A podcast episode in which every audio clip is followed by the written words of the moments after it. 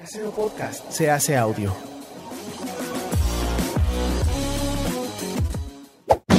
¡Chavos, banda! Este programa es patrocinado por ustedes mismos. Si quieren apoyar nuestro proyecto, lo pueden hacer por medio de Patreon en patreon.com diagonal herejes el podcast.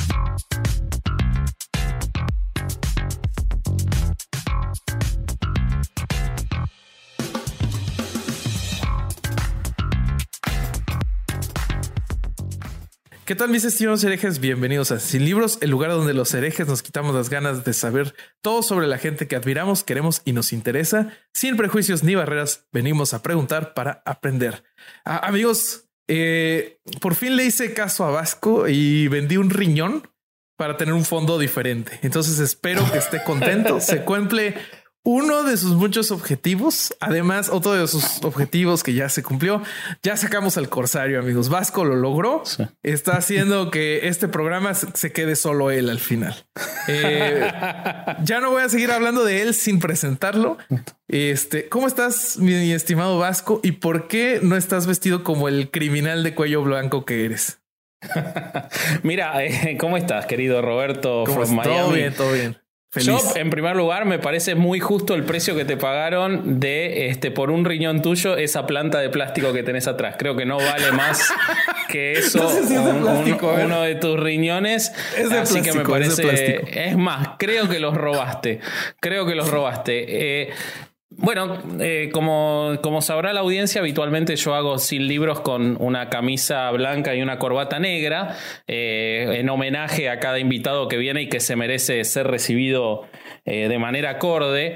Pero estamos en el mes de la sensibilización del cáncer de mama y me pareció diferente y prudente que durante este mes, en los episodios que grabemos, voy a usar alguna vestimenta rosa, que es el color que se identifica con esa Corbata campaña. rosa, no, no había. Corbata rosa ya podrá llegar, podrá llegar. Ok, Dale tiempo. bueno, tenemos, todo, tenemos todo un mes. Tenemos todo un mes.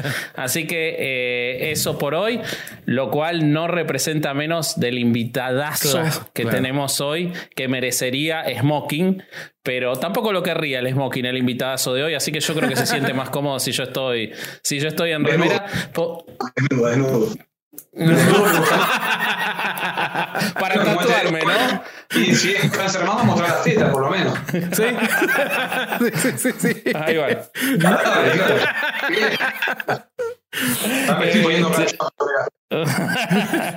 Así que dale con el invitado. Y hoy no tenemos Corsario, cosa que bueno. me alegra muchísimo. Es el primer episodio que se pierde Alejandro en la historia de Herejes el podcast. Sí. Así que yo estoy contento porque no lo soportaba más. Pero dale, Yo sé, presenta yo al sé. invitado. Eh, hoy, no, hoy no habrá discursos este, emotivos de parte del Corsario. Les presento a nuestro invitado de hoy, que es tatuador.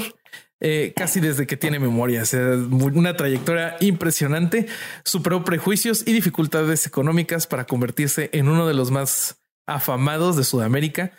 Y cuando podía tirarse a descansar en su éxito, decidió reconvertirse hacia el trabajo humanista y solidario. El fundador de Mandinga Tattoo, Diego Starapoli. ¿Cómo estás, Diego?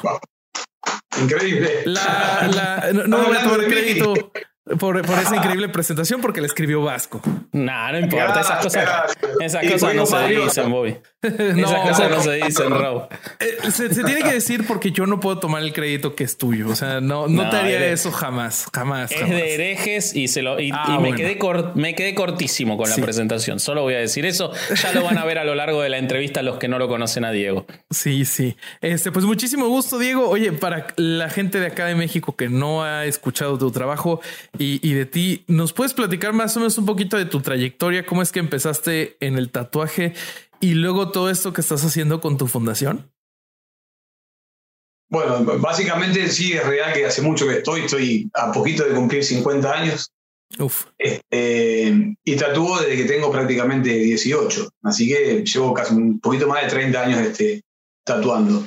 Este, tengo un, un salón de tatuaje, bueno, dos en realidad, que se llama Mandinga. Mandinga acá en, en, en Argentina le decimos al diablo, este, pero es el diablo más gauchesco, digamos, más, más local, ¿no? Es una cosa media, media gauchesca. Los gauchos son, son personajes de época, digamos, que tienen que estar Era el relacionados. de Patoruzú, ¿no? Cosa de mandinga, decía, ¿no?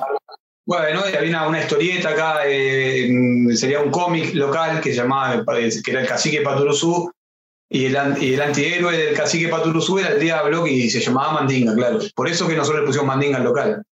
Así que bueno, ya hoy, hoy hace, el Mandinga en sí, el local tiene 28 años, quizás yo un, poquito más este, eh, en actividad.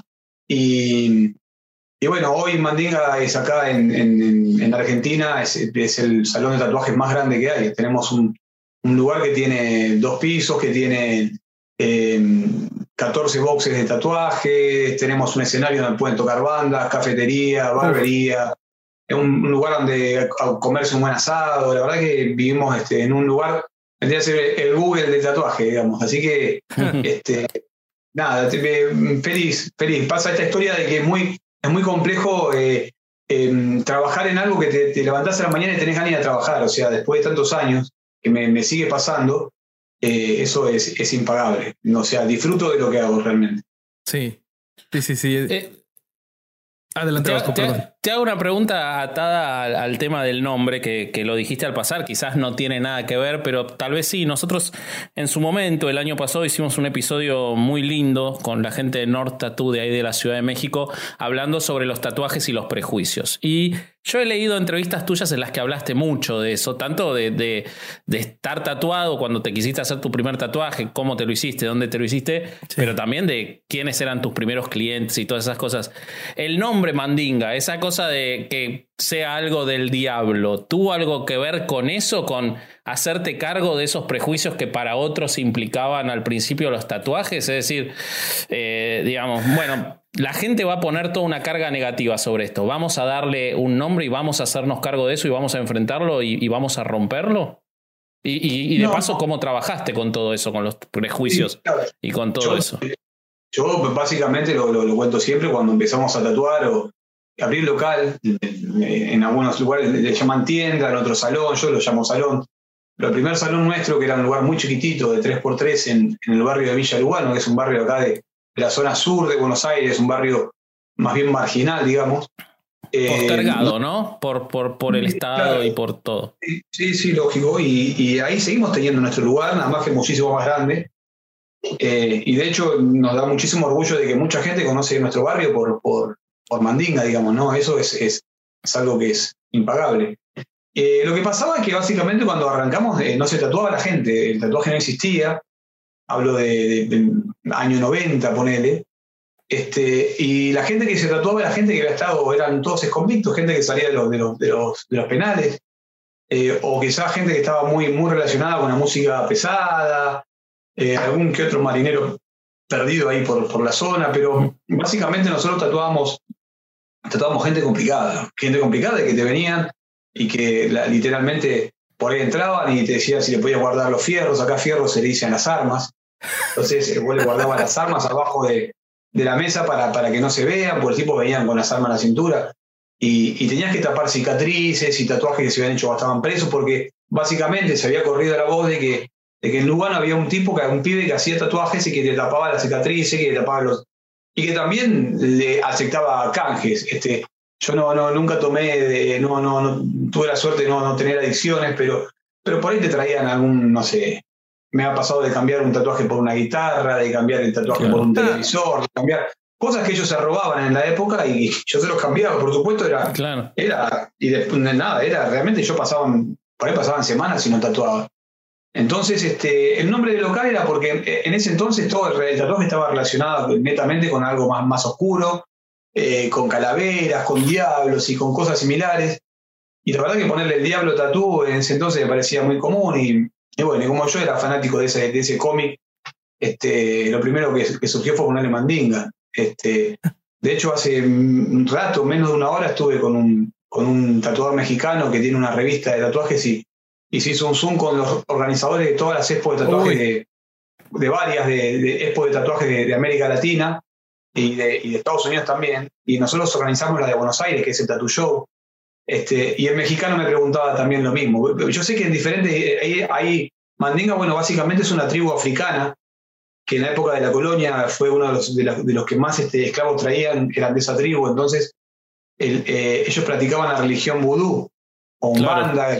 Entonces, ¿qué pasa? sacrificaban animales o hacían algún tipo de rituales. Y el, gaucho, el, autóctono de acá, lo relacionaba con algo satánico. Entonces, cada vez que pasaba algo, decían que era, que era cosa de mandinga. Este, por eso que acá en Argentina, eh, mandinga se relaciona con el diablo, pero, por ejemplo, el otro día me tocó tatuar a la embajadora de Costa Rica que se vino a tatuar. Y, allá me decían que mandinga son cucarachitas, que una cucarachita es mandinga. Y me ha pasado de que no, mandinga tiene otro significado. Así que vaya a saber, ¿no? Eh, qué significa en el resto del mundo, pero acá en Argentina es eso. Oh, buenísimo. Y este, o sea, de ahí fue como, como empezaste, pero a mí lo que me gustaría saber es, de, de una forma de vivir y de encontrar algo que te gustó, ¿cómo fue que empezaste a encontrar o a crear tú una comunidad alrededor del estudio? Yo creo que se dio, yo digo siempre de que, que yo encontré en el tatuaje en esa época una, una salida laboral. O sea, más allá de que me, me, había volado la cabeza, que me, la primera vez que me tatué, que fue en un lugar sumamente marginal, mucho más marginal del, del que yo tenía. Este, Y la verdad es que cuando vi lo que hacía el tipo y con sus manos y que había gente esperando para, para tatuarse, eh, yo en fue casi un amor a primera vista, digamos que me enamoré de esa actividad. Sí. Eh, empecé, dos años después empecé a tatuar yo y, y ¿Vos ya dibujabas? ¿Ya eras una persona vinculada con lo artístico?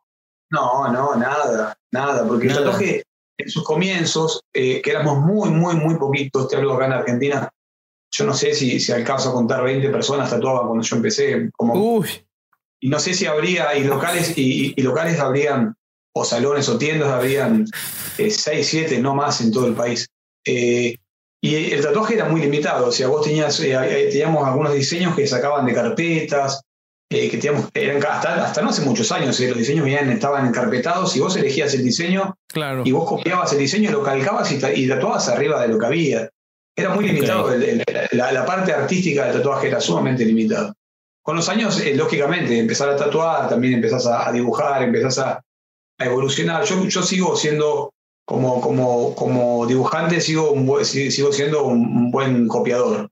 Este, no, no soy un, un, gran artista y, es bueno reconocerlo. Hay, hay chicos hoy que tienen una capacidad que quizá tatúan hace, hace un año y hacen cosas maravillosas porque el tatuaje tiene una tendencia muy, muy fuerte en los últimos años a, al realismo, a, hacerse cosas realistas, ah, cosas que yo no hago claramente. Yo soy más, más de la vieja escuela, me gusta más el tatuaje tradicional americano, me gusta más el tatuaje japonés. Disfruto mucho de esos tatuajes que son tatuajes para toda la vida. porque el tatuaje japonés o el tatuaje tradicional eh, tiene una composición muy fuerte de líneas, de colores, o puede ser de negro, pero siempre es algo que, que perdura en el tiempo. En cambio, el tatuaje realista es un tatuaje que queda muy, muy lindo, eh, apenas terminado y unos meses después, pero, pero tiende a, tiende a quedar mal con el tiempo. Eso está totalmente comprobado. Entonces yo soy muy vieja escuela, me gusta el tatuaje para toda la vida y, y, bueno, y me fui, me fui haciendo más, más este ducho en ese tema, ¿no? En ese tipo de tatuajes, hoy a mi, a mi edad disfruto muchísimo de tatuar, pero de tatuar lo que me gusta. O sea, es un, un, pequeño gran gusto que me doy hoy, después de tantos años tatuando, me lo doy porque, porque entiendo de que hay que ser respetuoso y, hay que saber cuáles son las limitaciones de cada uno y las mías eh, me las puse y es este tipo de, trabajo el que hago todos los días porque yo básicamente tatúo gente, yo no tatúo clientes normales, mi público 100% son personas que tienen quemaduras en todo su cuerpo. Okay. Eh, y quemaduras, graves. Entonces encontré en este tipo de, diseño Em, la posibilidad de hacer algo sobre piel lastimada, sobre piel que, que está quemado, queloides, y que, y que quede bien. Y, y supongo que, que, de empezar a tatuar en, en, quemaduras es algo que más o menos ya tenías eh, practicado de esos primeros tatuajes que hacías sobre cicatrices cuando era de en, estas situaciones de me puedes guardar el, fierro en lo que en lo que me hacen el tatuaje o, es diferente sí era, mucho más leve. Estas son esta te digo en general son personas que tuvieron nosotros quizás me estoy adelantando un poco a la charla pero tenemos una fundación. tranquilo. Sí sí tranquilo. Tenemos una fundación que desde hace 14 años apadrinamos escuelas rurales o sea escuelas carenciadas del interior del país. Eh, desde hace ocho años, eh, personalmente, y, desde hace un año lo hace mi hermano también, tatuó mujeres que padecieron cáncer de mamas. La mujer cuando, cuando padece cáncer de mamas le pierde su mama o sus mamas, depende del cáncer, si es, si es bilateral, si tiene las dos mamas o tiene una sola. Pero cuando pierde las mamas, eh, también pierde sus areolas, lo, que es el pezón de la mujer. Sí, sí, sí. lo que yo mostré recién, tan feo y peludo. Claro, pero con más volumen. Y más lindo. Más lindo, con menos pelos. Por suerte. Este, bueno, la mujer cuando pierde su mama, después de hacerse un tratamiento, si tiene la posibilidad de costearse o de que tiene una obra social, lleva todo un proceso que de expansión, la piel tiene, le ponen como si fuera, para que te des una idea, una especie de bomba que, se inyecta con agua, que va estirando la piel, prepara la piel para poner una prótesis. Una vez que se pone la prótesis, nunca más vuelve a tener sobrina mamaria. O sea, no le va a cambiar la vida, pero visualmente le cambia la vida porque se siente, las mujeres se siguen sintiendo con cáncer. Entonces ahí entra nuestro trabajo, que, lo hacemos de, forma totalmente gratuita. Y estamos las 1.678 mujeres llevamos tatuadas hasta el día de manera gratuita, ¿no? O sea, porque si, fue, si yo lo hubiese cobrado seríamos estaría sentado hablando eh, al lado tuyo en Miami en este momento, ¿Y cómo fue la número? Eh, justo es un tema que está, no solo no te adelantaste nada, sino que está súper vinculado con lo que yo decía al principio del mes de la sensibilización del cáncer de mama.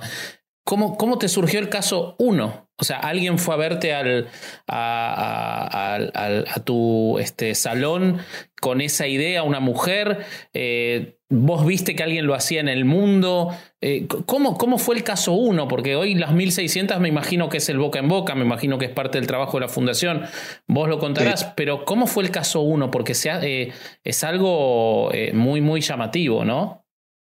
Mira, fue, fue realmente de casualidad. Eh, la vida tiene esas cosas este, tragicómicas, ¿no? Este, mi, abuela, mi abuela murió a los 98 años, pero a los 60 años tuvo cáncer de mamas de en las dos mamas.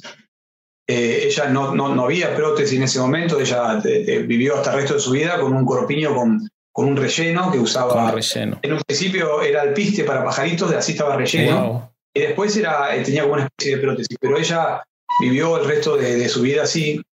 Y años después mi vieja, mi mamá, tuvo cáncer de mamas y mi viejo falleció de cáncer, no por un cáncer más, pero falleció de cáncer. Mi hermano, que me ayuda hoy, tuvo un linfoma de Hodgkin, que tuvo cáncer también. Y para rematarla, hace dos semanas falleció mi tía de cáncer de mama. O sea que es una enfermedad que viene castigando hace años. Eh, en una, en un, hace ocho años atrás, un, seguidor de Facebook nos manda una, nos copia una publicación de un tatuador que no recuerdo de dónde era, eh, que por el, por el día del cáncer de mamas iba a tatuar a 10 mujeres gratis porque iba a hacer la reconstrucción de la vida mamaria. Yo la verdad que desconocía que pasaba esto, yo no, nunca supe de que la mujer eh, cuando perdía la mama perdía la areola. Entonces yo dije, ¿cómo yo no lo vi esto antes? Y fue que me propuse hacerlo, pero no, no en el mes del cáncer de mama, sino hacerlo parte de mi vida. Yo para ese entonces, hace 8 años, había tenido un impasse, o sea, a los 40, yo de los de los 20 a los 40 tatuaba, mm, tatué muchísimo y todo el día y toda mi vida fue tatuajes. A los 40 el local, la marca o la empresa empezó a crecer muchísimo porque nosotros ya estábamos organizando el Tattoo Show, que es la expo de, Buenos Aires de tatuajes, que hace 17 años lo hacemos. Eh, más todo lo que había eh, emparentado con, la empresa, este, me, me, quitaba muchísimo tiempo, entonces empecé a alejarme un poco del tatuaje y esta historia me trajo de vuelta, o sea, habré estado dos o tres años casi sin tatuar y me trajo de vuelta a la, a la actividad y empecé a hacerlo, pero yo sin saber realmente lo que iba a pasar. O sea, lo primero que hice o fue... Sea, eso dijiste, lo voy a hacer yo, no lo va a hacer otro en el salón, lo voy a hacer yo. Porque, yo tenía que hacerlo gratis, o sea, hacerlo cobrándolo sería, sería, sería simple, lo hace cualquiera. Pero yo quería hacerlo gratis, era como un homenaje a, a todos los, los familiares que pasaron por la enfermedad entonces eh, armamos con un Photoshop, eh, pusimos una, una, mujer que tenía sus su mamarias, le borramos, porque ni siquiera yo había hecho una como para sacar una foto, o sea, le borramos con el Photoshop y pusimos el antes y el después y pusimos, bueno, que vamos a estar haciendo esta actividad. En ese entonces no había Instagram, eh, solo Facebook. Y cuando pusimos la publicación, esa publicación tuvo a las 24 horas ya tenía un, millón de vistas. ¡Wow! ¡Qué locura! Que teníamos ya tomado para eh, al final del día, no sé, como más de 20 turnos. Y yo nunca había hecho una vida mamaria. O sea, tatuajes hacer montones y, no podía ser tan complicado claramente porque hacíamos cosas, yo vengo de tatuar de, todo, entonces digo, nada, era sentarme a, a mirarle las tetas de mujer y ver, ver de qué, qué, forma, empezar a buscar en internet, pezones por dos lados, mi vida se transformó en un pezón. Claro, porque son distintos además. Claro, porque son todos distintos. Son distintos, tienen distintas formas, distintos colores, distintos tamaños, distintas. muchas mujeres este, no tienen, no le queda la puntita del pezón, entonces yo lo que empecé a hacer es, es una especie de sombrita que hacía que a simple vista pareciera que lo, que lo tiene, pero no lo tiene. Así que la primera que tatué se llama Lidia, sigo en contacto con ella. Nunca le dije, hasta terminar el, tatuaje, nunca dije que era la primera. Y ella vino con, con, su hermana y su amiga, una mujer de unos sesenta y pico de años, y cuando terminé de tatuarla, ¿no? que fue relativamente rápido, pero la verdad es que yo esa, esa noche no había dormido porque sabía lo que, o sea, imaginaba que era, que era algo mm, sumamente importante para ella. Sí, claro. Y cuando terminé de tatuarla, la reacción de la mujer este, me cambió la vida, porque la emoción de ella fue, fue increíble, la reacción, o sea, el, el abrazo, eh, fue el mejor pago que yo, el, el mejor tatuaje que, me, que, me, pagaron en la vida fue ese. Es eso, cuando las mujeres me preguntan, me preguntan, ¿cómo te puedo pagar esto? Y le dije, bueno, nada, cuando termine con un abrazo. Y fuera de joda, parece que uno quiere ser dramático en esta historia, pero de verdad, cuando, cuando vos perdés este, un ser querido por cáncer, como pasó conmigo, cuando, cuando pasás por tantos episodios de este tipo, usar esto como una, como, una, como una manifestación de marketing sería algo satánico. Y la verdad que yo tengo límite. Y, y, a mí esto me hace, básicamente, decir, ¿por qué lo hago? Porque a mí me hace muy bien como claro. mujeres, mujeres que han padecido violencia de género con quemaduras. Todas estas cosas a mí me hacen, me, me, nada. Yo le hablaba sin, sin, ir más lejos hoy con mi mujer eh, y le decía lo bien que me hace. O sea, a mí me, me, me tiene activo, me tiene lúcido, me tiene entusiasmado. Eh, son cosas que me, nada, yo no, no pensé nunca el día que hice esa primera ariola que iban a pasar casi 1.700 mujeres después, ¿no? Este, y yo lo iba a seguir haciendo. Eh, claro. Eh, claramente también esto influenció muchísima gente que también se, se largó a hacerlo y sé que en otros lugares lo hacen, eh, pero es muy, muy complicado mantener esa, esa, esa, constancia de hacerlo de manera gratuita porque a fin de mes tenés un presupuesto de, de insumos que ahora una empresa, una empresa, de tinta sacó eh, con, con, el, con la etiqueta de nuestra fundación, sacó un set de colores a nivel mundial de la fundación nuestra, ellos a cambio nos dan las tintas gratis Así que tenemos otros montones de gastos, pero las tintas, que era un tema importante, ya no, no por suerte. Mira qué bien. De hace, poco tiempo que, que, encima se fabrican acá en Argentina, o sea que para, para mí es un doble, un doble orgullo que, que pase esto, ¿no? Decí el nombre de la fundación. La, la ah, fundación es Mandinga también, porque no se ve en el uso. Sí, la, la, fundación es Mandinga Tattoo, mira, ahí está. Mandinga Tattoo, perfecto. Okay. Igual que, igual que la empresa. que, que, ayuda es Dracar. Dracar okay. es una empresa argentina que fabrica tinta. Un abrazo eh, grande para Dracar, que genio. Sí, sí, sí, sí, sí totalmente. Eh, y bueno, y nada, esto se fue viralizando y, y hemos, em, ya tenemos algunos embajadores en algunos países que, que son tatuadores locales que están haciendo esta tarea también, este, eh, un poco este, con, con impulsados por, por, por, esta iniciativa nuestra, pero también este, es como que lo hacen un poco, este, no sé si en homenaje, pero, pero tienen tienen este, esta historia de, que, de que, que, está la Fundación Mandinga presente en ese, en ese salón de tatuajes y, y bueno, lo que pasa es que, que, el tema es tener constancia en esta historia, ¿no? Es como claro. patinar una escuela rural. Cuando vos vas, a, vas, vas de turista a una escuela rural, te sacás una foto con los chicos, este, le entregaste un par de zapatillas o, o un paquete de fideos, o, o, jugás a la pelota y te filmás grabando, te filmás este, jugando a la pelota con los chicos, eh, está bueno para, para vos sentirte bien, para vos mostrar que eres un tipo bueno, pero si vos eso se, se, limita a que vos te fuiste de ahí y nunca más volviste, fue toda una fantasía. Sí, esos claro. chicos, una farsa. Para vos, para, vos vas a estar toda tu vida contando que fuiste un buen tipo durante cuatro días, o tres, o dos, o un mes. Pero estos chicos van a estar esperando que vos vuelvas, y cuando vos no volvés, entonces todo lo que hiciste no sirvió de nada. Entonces digo, la perseverancia en este tipo de acciones, que, que tiene que ver mucho con lo solidario, que, que, está tan de moda hoy, la solidaridad, porque yo digo que en muchos casos pasa, pasa a ser una moda, sí. porque ves programas de televisión que, que, te hablan de solidaridad y se apagó la pantalla de nadie le importa un carajo, ni los chicos, ni, ni, los pobres, ni las mujeres con cáncer, todo se limita a eso, que termina siendo una mierda, porque en realidad, digo, la, lo que te hace creíble es la, es la, la constancia. Esos son los años, y a mí me pasa de que me veo hoy con el pelo blanco y más gordo, más flaco, he pasado por diferentes estados físicos mentales, pero, pero es, hemos seguido adelante y eso es, es alucinante. Vas a ir a las escuelas, que hemos ido hace poquito a unas escuelas que, que tenemos acá en una provincia que se llama Santa Fe, en el norte de Santa Fe, y me pasa de ver chicos que son ahijados nuestros, que ya terminaron la primaria, terminaron la secundaria y son padres. Y hoy en esa escuela van chicos que son hijos de alumnos que nosotros apadrinamos cuando empezamos a ir. Qué bárbaro. eso es lo lindo de la historia. Y, no, y es una historia totalmente verídica. Eh, la gente que cree, que, que, la gente que desconfía por ahí, que a veces lleva, lleva una donación y dice, llegará, sí llega, y nosotros nos encargamos que la gente lo sepa, por eso se meten en, internet, lo pueden ver, por eso nosotros subimos material audiovisual. Vamos a dejar todas las, todos los enlaces para que se vea todo lo que hace la fundación acá en, el, en los comentarios del video y todos los enlaces a, a, lo de ustedes, así se puede ver todo. Y así pueden apoyar también. Sí, sí, sí, sí, sí. ¿Vas vos, Bobby? Eh, sí, justo quería preguntarte, Diego, ¿no te pasa, como, como dices, este, este, esta moda de la solidaridad y esta moda de, de mostrar que ayudas sin hacer realmente un esfuerzo constante? ¿No te no, encuentras mucha sorpresa de parte de la gente que se entera de cómo se hacen las cosas en la Fundación Mandinga y de que este apoyo se entrega de manera constante? ¿Sabes, qué es lo que me pasa? Y a veces me, me, genera fastidio, ¿no? Em, me pasa de, que por ahí la gente, mucha gente se te acerca y te cuenta qué tan solidarios son ellos también. Es como que la gente necesita mostrarte de que ellos también son gente solidaria. Y yo no es que yo sea solidario porque soy un, ser de luz, ni, porque, ni, por religión, ni por nada. En realidad, lo mío es, eh, lo mío es, es, sumamente egoísta. Es al revés. Yo te podría contar de que soy un, e, ese ser que, que, que, que, la, que está bueno vender. Yo digo, a mí me hace tan bien, de verdad me hace tan bien, que si yo no me hiciera bien, no lo haría.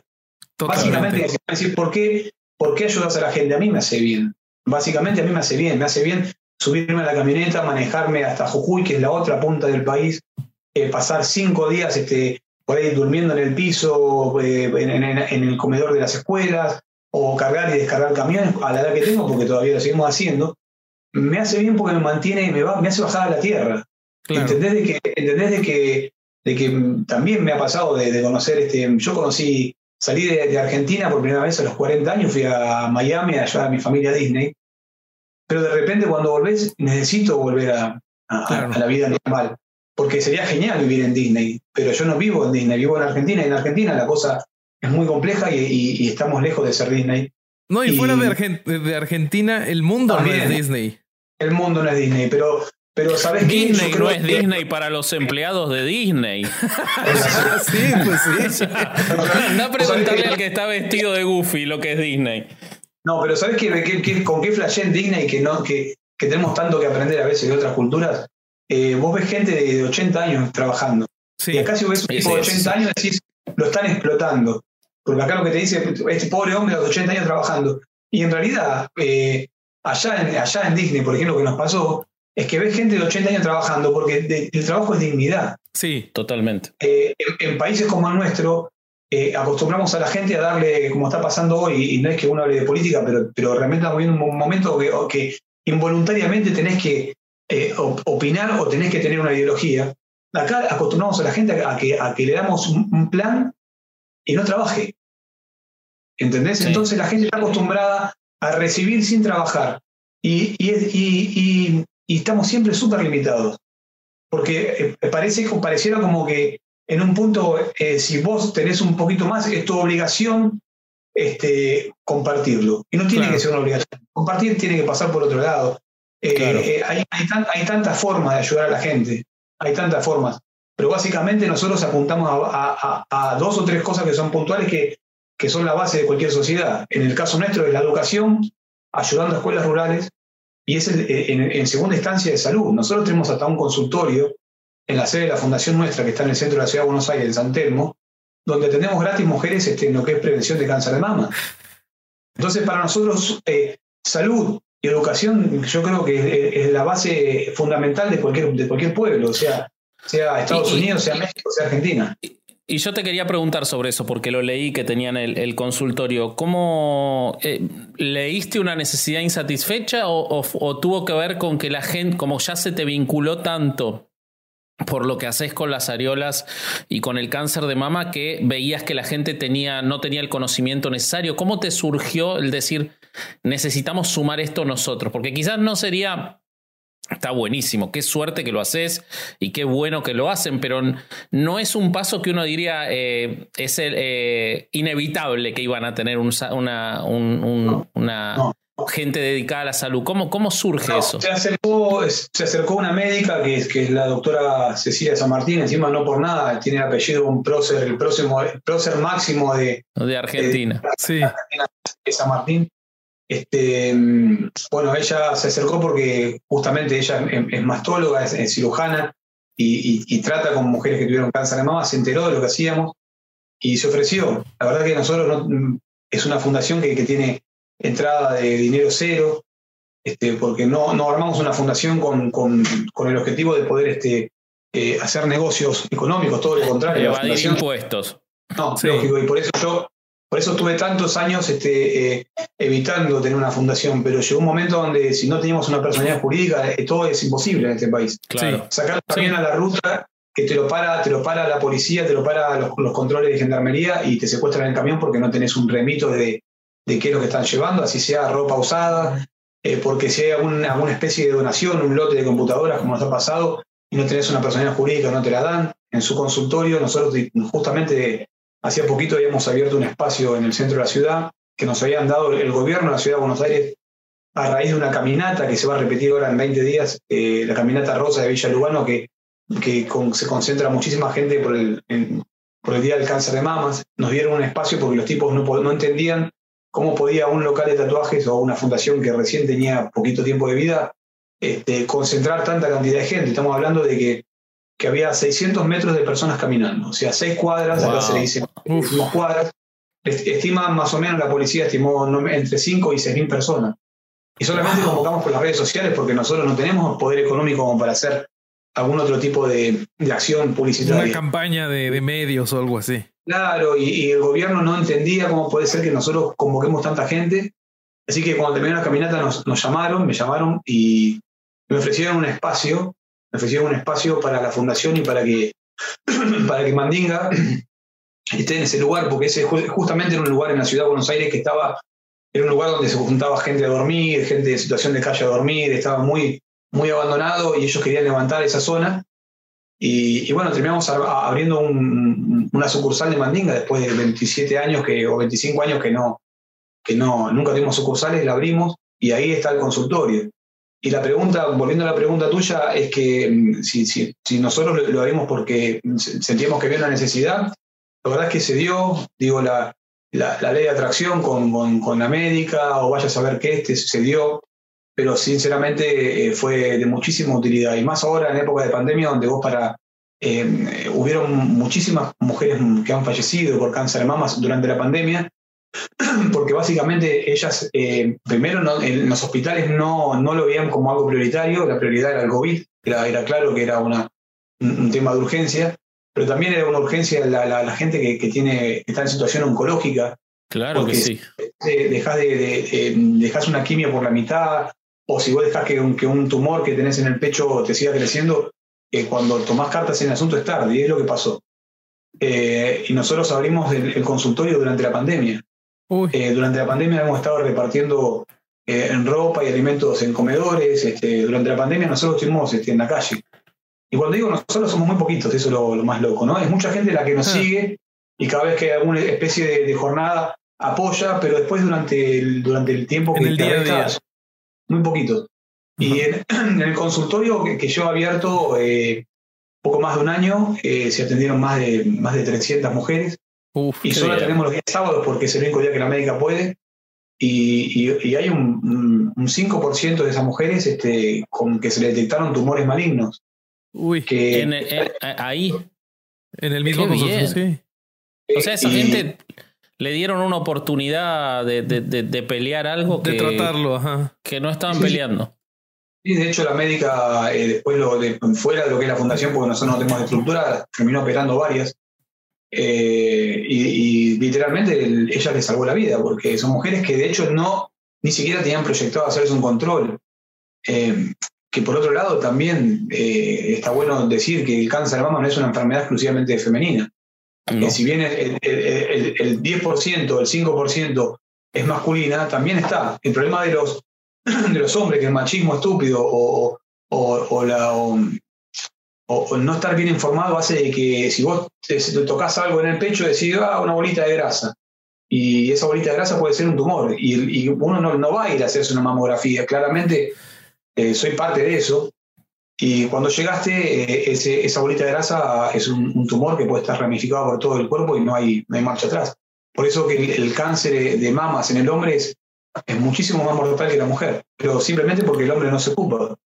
Claro. O sea, no es porque sea más, más maligno, sino porque se detecta tarde. No sé, claro, no se detecta. O, no se detecta. lo detectan cuando, cuando ya, ya no, hay, no hay mucho que hacer. Y, y conozco, por, por, supuesto, he tatuado tetillas a hombres que también tuvieron mastectomía, que le han sacado. O sea, lógico, te sacan un pectoral, no es lo mismo que sacarte una mama, pero pierde la tetilla y, vinieron y se, se, hicieron las tetillas. Y sé de casos de, de, hombres que han fallecido por cáncer de mama, muchísimo. Claro, y de hecho, hay, hay, varios, varios casos de gente, de hombres conocidos de acá de nuestra cultura que han fallecido por cáncer de mama. Qué bárbaro. Que, yo, yo, yo, te quería preguntar eh, o, o, o, que cuentes, este, porque estuve leyendo y, lo estábamos charlando antes de, entrar al aire, sobre cómo ahora tenés pensado extender, más allá de que hablaste de que tenés embajadores y todo, pero cómo tenés pensado extender eh, todo esto que haces, eh, este servicio solidario, lo de los tatuajes a las areolas, al resto de América y, quiero que me cuentes también qué implica para vos toda esa movida. ¿Cuál es la movida y qué implica para vos? Porque me parece una historia maravillosa realmente. Yo, mm, ah, más que maravillosa, yo tengo, yo te contaba que tengo una ansiedad que no me pasó nunca y a la edad que tengo nunca pensé que iba, iba a vivir esta historia, ¿no?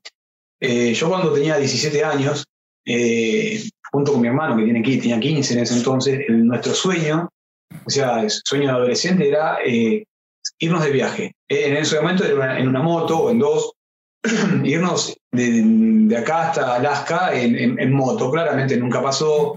Eh, yo después me puse de novio, yo me puse de novio al poquito tiempo de que tomé esa decisión. Y mi novia, que hoy es mi mujer, eh, padecía esa, ese, ese estigma de saber de que su novio le iba a abandonar porque se iba a ir de viaje por América. una, inconsciencia, yo no tenía ni siquiera una bicicleta, pero era, era, era nuestro sueño, ¿no? Con los años, lógicamente, van, apareciendo esas prioridades. Este, en su momento era, era tener un espacio propio, un, local o un salón para poder este, trabajar y que sea propio, no alquilado. Eh, eso llegó con los años y después era tener un, techo, una vivienda y también por suerte llegó. Y después eh, era que ella, ella es abogada, que ella pueda terminar su carrera y, era, y después empezamos a organizar exposiciones de tatuajes y después vinieron los hijos y, y después pasó la vida. Y la pandemia, cuando, cuando mm, poquito antes de que llegue la pandemia, nos dimos el gusto de comprar un motorhome. Un motorhome viejo, eh, totalmente disfrazado, acá se dice disfrazado, vos lo veías, lo veías, abrías las puertas y decías esto es un sueño, pero cuando lo pusimos en marcha y salimos a la ruta era una calamidad porque se caía pedazos, estaba todo. Queríamos matar, dijimos, ¿qué mierda compramos? ¿Viste? O sea, nos quedamos Un viaje de 300 kilómetros parecía que fuéramos al Himalaya, más o menos. Así que volvimos a Buenos Aires. Fue, fue trágico porque era tanta la emoción que teníamos que después, cuando vimos lo que habíamos comprado, entendimos que hay cosas que no, que lamentablemente no se pueden hacer. Y más sin saber, porque había, lo había comprado por, por, por internet prácticamente. Claro. En Mercado Libre, que es una plataforma de, de compra-venta, de venta, y lo había comprado por fotos. Cuando fui a buscar, me, me era tanta la emoción que tenía que no me permitía ver de que realmente no era lo que, no, lo que tenía que comprar. Claro. Estabas viendo lo que vos querías que sea y no lo que era. Ah, la ansiedad, me mataba la ansiedad, ¿viste? Y, bueno, nos fuimos un viaje muy cortito con la familia, fue, fue caótico el viaje. Cuando volvimos lo puse en venta. Eh, al poquito tiempo que, que, lo puse en venta lo vendí y al poquito tiempo apareció esta posibilidad de abrir una sucursal, o sea que la plata de ese motorhome se fue a la sucursal y el, el, sueño de motorhome duró un viaje nada más. Pero cuando empieza la pandemia, eh, yo al, principio, como todo el mundo, dijimos, bueno, nos tomamos 10 días de vacaciones, cerramos los locales, muchachos, disfrutemos de esto. 10 días de vacaciones, los 10 días pasaban a ser 20, los 20 a 30, pasaban los meses. y ya eh, eh, lo que era una vacación parecía algo apocalíptico. O sea, yo en lo personal pensé que era el fin del mundo. Dije, ¿qué, va a pasar con esto? Porque vas comiendo los ahorros, eh, ya después no tenés manera de, poder generar, porque cuando en mi caso lo tengo, digo, acá, acá en Argentina decimos lo tenemos en ladrillos porque está puesto en propiedades, pero, pero efectivo no teníamos, o sea que la cosa se había puesto complicada. Y, y lejos de caer en la depresión, descubrí, descubrí YouTube, o sea, nunca le había dado mucha bola y empecé a seguir viajeros, gente que viajaba, gente que estaba viajando, gente que lo había agarrado la pandemia en distintas partes de América y que, y que se reinventaba como podían. Y por supuesto empecé a, seguirlos porque con, esta, con este, esta historia frustrada del motorhome era lo que yo realmente me, encantaría hacer y dije, junté el tema del motorhome que, que me duró eh, un viaje y ese viaje que nunca pude hacer cuando era joven. Y le dije a mi mujer loca, ¿por qué no nos metemos a, hacer una locura, si salimos vivos de esta, si no es el apocalipsis, si esta cosa se termina en algún momento, este, hagamos algo distinto. Compremos, armemos un motorhome, pero armemos algo nuevo. Empecemos a, pagar un, vehículo en un plan, en un plan de ahorro, empecemos a pagar un vehículo que realmente sea el, el vehículo ideal, que te suba, lo ponga en marcha y te lleve al fin del mundo. Y empezamos a hacer eso, nos anotamos en un plan, en el medio de la pandemia, con casi sin un mango encima, pero eh, ya eh, pagar la primera cuota nos hacía sentir como que estábamos de viaje. Y empecé a seguir viajeros. Em, en, la, historia esta de, apocalíptica de la pandemia pusimos en venta una, una, casa que tenemos que no era de nuestra casa, sino una segunda casa que era una casa que teníamos alquilada como inversión. Eh, se vende la casa, se vende la casa, increíblemente eh, se vende la casa. Y cuando se vendió la casa decidimos sacar ese vehículo que estábamos pagando, invertir una plata de esa, de esa venta de la casa y armar un motorhome. Y automáticamente surgió, de vuelta reflotó la idea del viaje a Alaska, en lo que mi mujer Mm, habrá estado un día dudando, el segundo día se recontra aceleró y mis hijos, por supuesto, no querían saber nada. Imagínate que tengo uno, de 11 años. tienen tus hijos? Eso. Tengo uno de 11 años que no, que, no quiere ni siquiera irse de vacaciones porque él no lo saca de casa. Tengo uno de 17 que, que, en principio le gustó la idea, pero durante la pandemia se puso de novio, o sea que ya eh, era un, drama también. Así que, pero bueno, terminaron, terminaron comprando el viaje y el viaje empezó a tomar forma. Le pusimos mandinga por América porque la idea era hacerlo en, ese motorhome que, que, estamos a 15 días de tenerlo porque se está fabricando en este momento. Que, que sea un motorhome que viaje de todo blanco, como una heladera, como son la mayoría de motorhomes. Y, y, hacer ese viaje, tomarnos un año sabático, que el más grande termina quinto año de la secundaria ahora, o sea que no era un problema, que, porque aparte está haciendo un curso de piloto de avión donde, donde tranquilamente puede estar un año, un año parado y el más chico, eh, hay un plan de educación a distancia de, acá del ejército argentino que, que puede hacer su séptimo grado de manera virtual. Esto se hace de hace muchos años, o sea, la pandemia eh, lo potencia, pero se hace y se hacía antes de la pandemia. existía. Existía. Así que la idea era hacer ese viaje, que el más chico haga séptimo grado online, el más grande se iba a dedicar a ayudarnos a, viajar, eh, maneja, así que él también iba a estar. Y subir algún videito a YouTube, era más de eso, ¿no? De, pero de la parte turística del viaje. Pero ¿qué pasa? Eh, ha, venido muchas, ha venido muchísimas mujeres del resto de América a hacerse esto del cáncer de mama. Claro. Eh, al ser anfitriones de, la, de, una de las exposiciones más grandes de América, que es la que organizamos, que es el Tattoo Show, eh, también tenemos muchos amigos en el resto de América, mucha gente conoce, conoce el, local.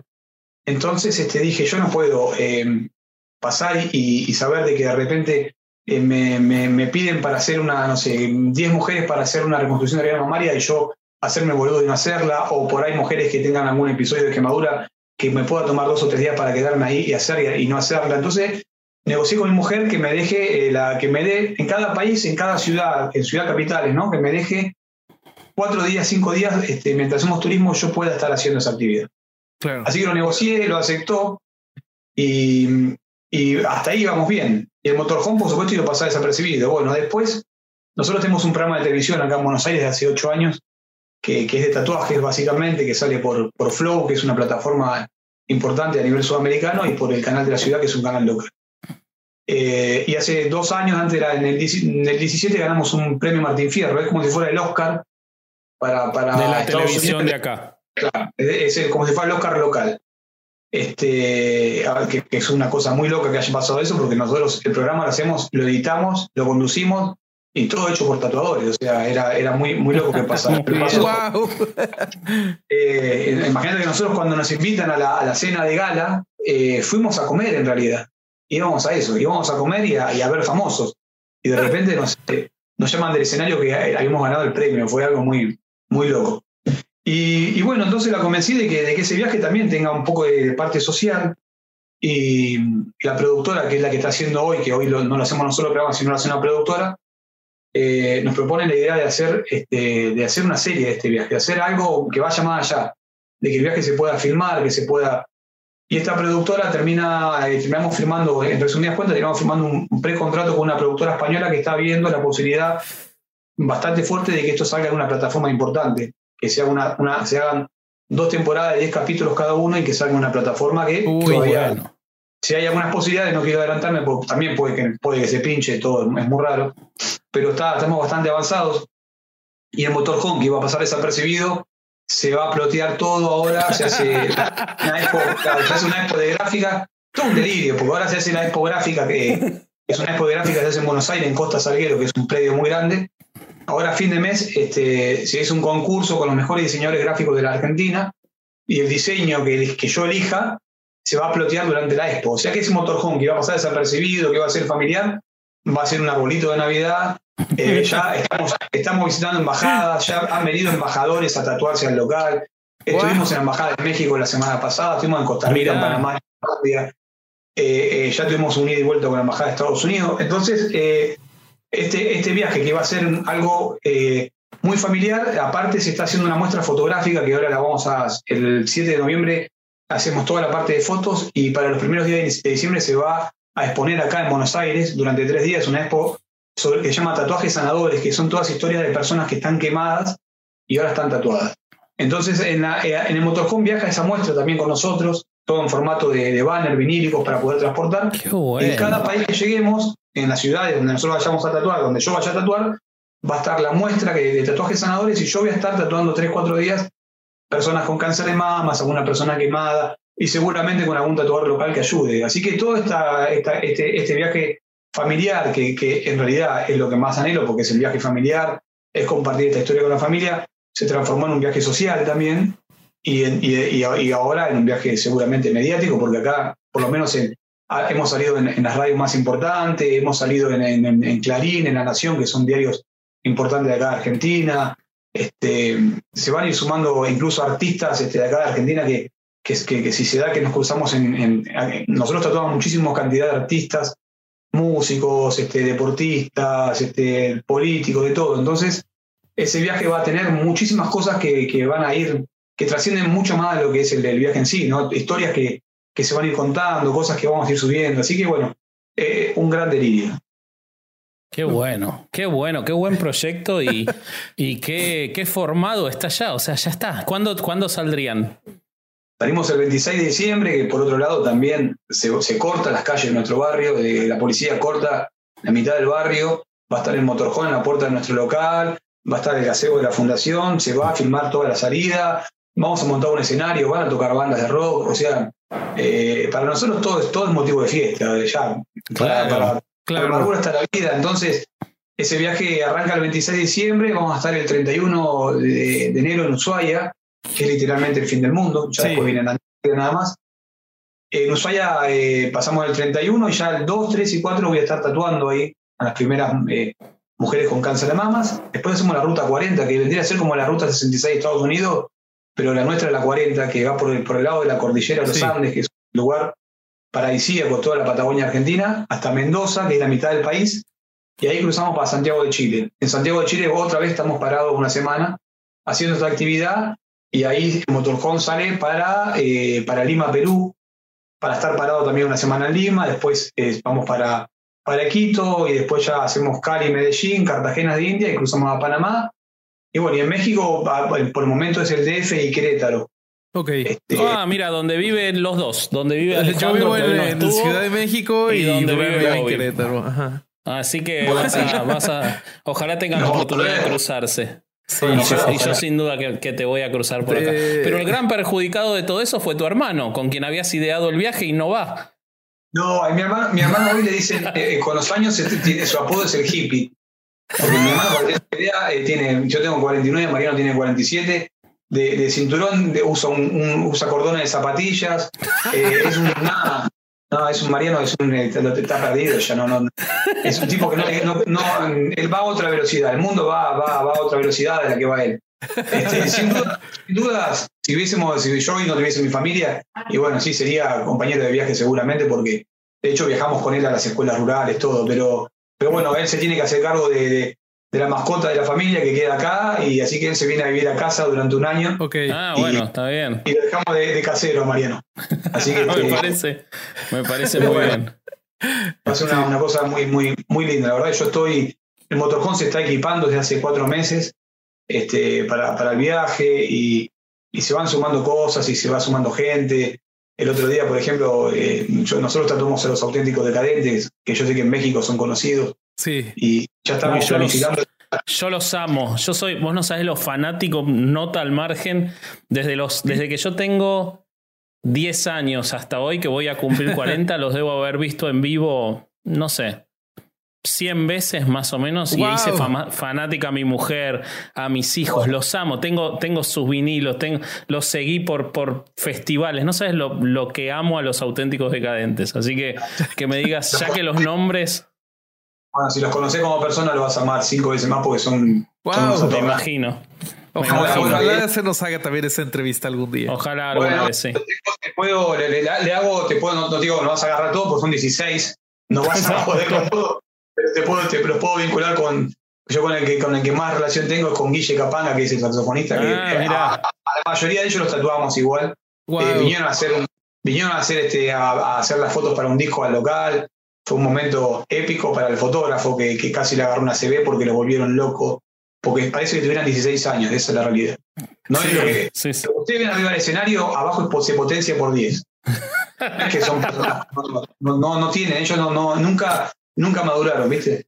Y bueno, y el otro día hablaba con Guille, que ellos, cuando, que, que por supuesto, eh, ellos van seguido a México y me decía de que van a tratar de cuadrar por todos los medios de cuando estemos allá en México, a ver si, si se puede dar de que vayan, que estén ellos como para ir también a, a tocar, a hacer algo. Que es esto, esto es lo lindo de la historia, ¿no? Eh, Sí. se da con, con deportistas, con futbolistas que por ahí están, están jugando por Centroamérica, por Sudamérica o por, por Estados Unidos, que, que también los tatuamos. Hay- Hay mucha, mucha gente que está vinculada a Mandinga desde lo, desde lo artístico, desde, lo, desde, lo- la amistad, y que se van a ir sumando al viaje, porque eso es lo lindo de la historia, ¿no? Sí. Eh, la verdad que va a ser, va a ser increíble. Sí, Qué lindo, qué, qué bueno. Ok, eh, la, la pregunta que tengo para cerrar, Diego, es eh, a la gente que está interesada en el proyecto, pero pues igual y tenemos algo de distancia, ¿cómo, cómo lo podemos apoyar? Vos sabés que eh, cuando, cuando empezamos con esta historia, por supuesto, uno sueña decir conseguís un par de sponsors, porque acá, por supuesto, el, el peso argentino está totalmente devaluado. Hoy, un dólar para nosotros es una fortuna y un dólar es un litro de gasoil, quizás fuera, ¿no? Entonces, yo soñaba y deliraba con esta historia de, de conseguir algún sponsor, cosa de que la verdad es que ya ni siquiera es un. eh, eh, nada, es un condicionante porque nos vamos a ir, o sea, como sea, nos vamos a ir. Yo no voy a estar tatuando en la ruta para, para poder este, para poder eh, para poder continuar el viaje porque no, no a diferencia de viajeros de viajeros normales que ellos los viajeros que- que salen que eligen vivir en la ruta venden artesanías alfajores. Yo, yo no tengo el tiempo para hacerlo porque mis hijos tienen que continuar su vida. Si no yo seguramente hubiese seguido en la ruta. Claro. así que este, estamos ahí a la espera de ver qué pasa con esto de la serie y, y seguramente algún sponsor que se pueda sumar que podamos meter lo vamos a meter porque realmente el viaje es costoso. Ajá. pero básicamente nosotros eh, no, no- no salimos a pedir nada porque, porque yo creo que las cosas si se tienen que dar, se darán y, y por lo pronto lo único que hacemos es estar contando los días para, para salir, que es lo más, lo más importante para Y nosotros. para el resto de las actividades de la Fundación Man- de Mandinga Tatú, como el apadrinamiento de escuelas, eh, ¿a- ¿aceptan algún tipo de dona- donativos? Sí, si tenemos en la página de la fundación, que Ah, es, ok. es, eh, fundacionmandingatatú.org.ar, tenemos, Ok. eh, tenemos, tenemos un número de cuenta, tenemos cosas que... La verdad que si nosotros hoy, la, la realidad es que si hoy a mí me dieran un millón de dólares por mes, eh, ese millón de dólares lo gasto 100% en las cosas que hacemos y, y su- y sabría en qué gastarla porque nosotros, sinceramente, eh, la fundación no, no cumple otro objetivo que la, que la de ayudar. No, no me interesa. Me han ofrecido- Nos han ofrecido este, eh, eh, blanquear dinero, nos han ofrecido este, hacer un montón Uy. de acciones que, que no. No, Sí. sinceramente no, porque ¿qué es lo que pasa? Eh, esto lo hago en honor a, los muertos de la familia, eh, lo hago en honor a, la viejita de 90 años que cobra una jubilación y se le acerca todos los meses con un paquete de arroz, lo hago en honor a la gente que camina con nosotros, a la gente que acompaña. Eh, sería nada, sería terrible, yo no podría vivir. Entonces, ahora, por ejemplo, hace, hace meses que estamos juntando dinero para comprar un ecógrafo para la fundación. Uy, el ecógrafo, el ecógrafo te salva la vida, o sea, Literalmente, pasa que el ecógrafo que estamos usando es de la doctora, es, una, es un riesgo porque eh, se le rompe, se le cae o se lo roban, nosotros no Es un equipo caro, ¿no? es caro para lo que es para lo que nuestra economía es caro, así que estamos ahí, nos falta poquito para comprar un ecógrafo y después será ir mucho más allá y tratar de comprar un mamógrafo, que es, es un estudio muchísimo más. Es como tener, eh, es como sacarte una, una, una placa una radiografía de, la rodilla o, hacerte una, una tomografía. Ya si un ecógrafo vale, no sé, eh, 10 mil dólares, un ecógrafo vale 100 mil, un mamógrafo. Pero bueno, pero total, para soñar este, no hay que negociar.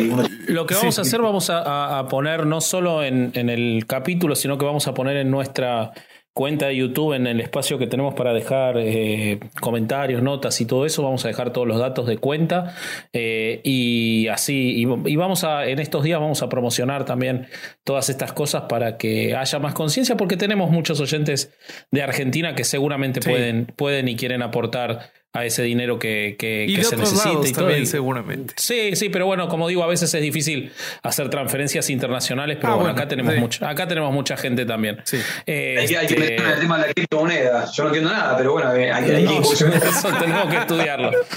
algún día tenemos que estudiarlo. Este, llegamos 15 años tarde. Eh, hay que aprenderlo. Este, bueno, eh, nada, yo la verdad lo, lo, no, no, es una pregunta, es una, una, reflexión de todo esto que fui escuchando y de lo que leía. Eh, mucho tiempo se te dijo el tatuador de los famosos. Creo que cada vez va a quedar más borrado por el tatuador solidario y creo que te hace mucho más feliz a vos, ¿no? Este, siento que siento que el tatuador de los famosos es un honor, obviamente, y aparte fuiste el primero. Sí. Pero creo que sos el tatuador solidario y, creo que es, es fuertísimo eso. Sí, la verdad que yo, ni, una ni otra para mí, yo creo que no soy ni, uno ni otro. En realidad, eh, he tatuado muchísima gente conocida, pero también tengo tenemos la suerte de tener un, local o dos locales muy grandes donde hay muchísimos tatuadores que también, no a todos los famosos los he tatuado yo, a la mayoría. Yo siempre trato de que tatúen los chicos que trabajan conmigo, porque por ahí a ellos les genera otro tipo. A mí me pasa de que, por ejemplo, los decadentes, para vos tenés una, una, una relación de admiración y yo tengo más una relación de más de amistad. No, entonces, Em, eh, siempre dejo que por ahí, que los chicos por ahí siempre tenés uno que es más fanático de uno que otro y, me parece que, ellos lo van a disfrutar más o lo van a ver desde otro lado. Y el tatuador solidario, la verdad es que, que es que yo creo que el, margen de lo que yo pueda hacer también es, la misma gente la que, la que empuja para que nosotros vayamos para adelante, ¿viste?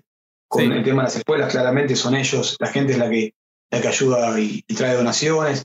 Y con el tema de, los tatuajes sanadores, que tanto cáncer mamas como quemaduras, eh, a mí me, genera una, un orgullo y una, una felicidad eh, que, es nada, no, no me pasó nunca en la vida, pensé que iba a vivirlo. Y, y cada persona que tatúo en cáncer mamas es más fugaz porque son tatuajes pequeños que, que se hacen rápido y quizás esas personas nunca más las ves, por suerte.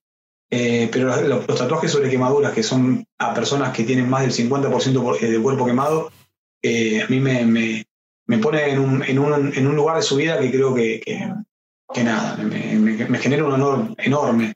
Sí, este, El vínculo que yo, que yo genero con ellos, y en general son mujeres, eh, realmente es, es, es, tan grande que uno no puede, no puede describirlo, excede todo lo que uno imagina. Qué bárbaro, qué, qué bárbaro, te felicito. Sí. Todo tuyo, Bobby. Eh, bueno, pues si quieren vamos a cerrar esta parte que es para el público general y le vamos a hacer las preguntas rápidas a Diego ahorita en la sección. Vámonos a Patreon. Vámonos a Patreon. A Patreon. Entonces, por lo pronto, logramos otro miércoles acá adelante un programa sin haber tocado los libros. Hasta la próxima.